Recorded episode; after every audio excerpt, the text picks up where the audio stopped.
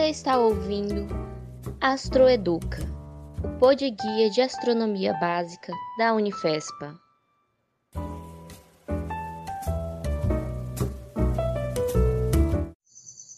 Astronáutica pode ser definida como o ramo da ciência e da técnica que se ocupa de máquinas projetadas para operarem fora da atmosfera terrestre, sejam elas tripuladas ou não.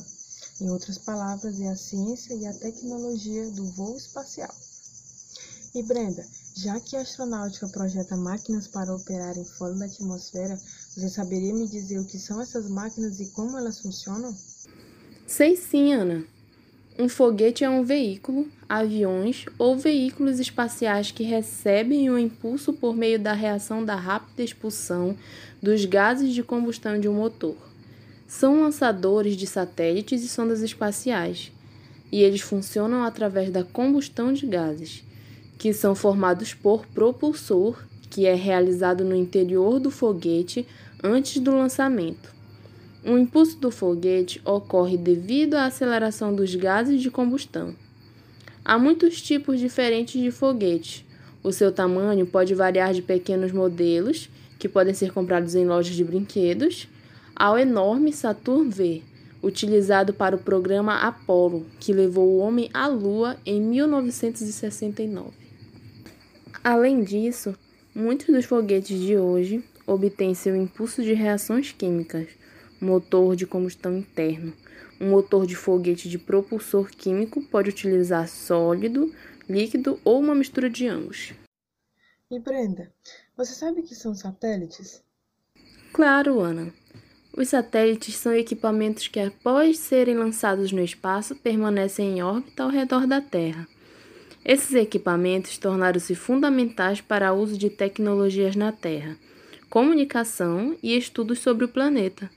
Há vários tipos de satélites: satélites de comunicação, os mais numerosos, satélites de televisão, satélites científicos, satélites meteorológicos, satélites de sensoriamento remoto de recursos terrestres, satélites de uso militar. Ana, você sabe como são lançados os satélites no espaço? Não, Brenda, mas você pode me explicar como que acontece? Claro. Mas vou te ensinar uma coisa antes.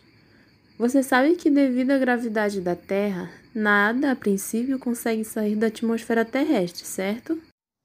Certo. Pode mandar. Mas um objeto consegue ficar na órbita terrestre se ele alcançar uma velocidade igual ou superior a 7,9 km por segundo.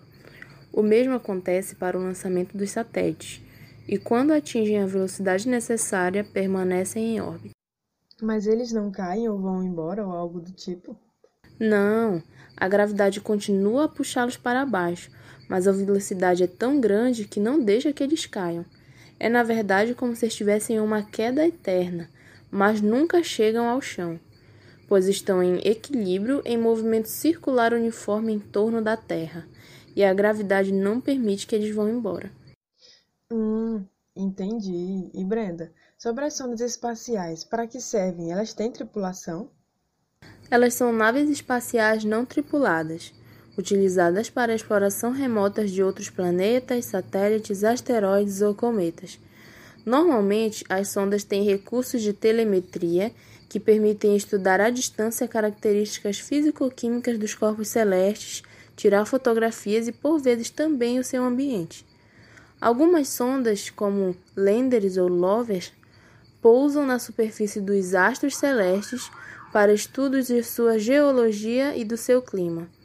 As primeiras sondas utilizadas para estudar outros astros foram lançadas no fim da década de 1950 pela extinta União Soviética e Estados Unidos.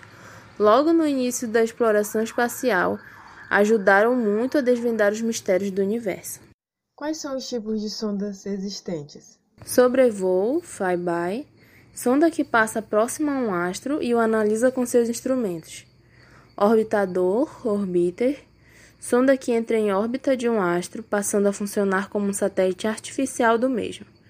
Impacto, sonda que é colidida com um astro, fazendo análises durante aproximação ou colisão a ele. Aterrissadora, lander, sonda que pousa num astro analisando-o em loco, muitas vezes levando consigo uma sonda veicular. Veicular, rover, sonda com capacidade de locomoção para analisar uma área maior de um astro. Observatório, sonda com capacidade telescópica, que pode atuar em uma ou mais faixas de espectro eletromagnético para efetuar observações astronômicas, geofísicas e espectrais sem as distorções provocadas pela atmosfera terrestre. E Brenda, temos base de lançamento aqui no Brasil? Temos sim, Ana. Tem o Centro de Lançamento da Barreira do Inferno, Parnamirim, Rio Grande do Norte, o Centro Espacial de Lançamentos de Alcântara, Maranhão, e o Centro Espacial de Kourou, na Guiana Francesa. E chegamos ao fim do nosso podcast. Agradecemos a Brenda por ter respondido as perguntas e esperamos que tenham gostado e aprendido um pouco mais sobre a astronáutica. E fique agora com outros episódios da nossa série FTU.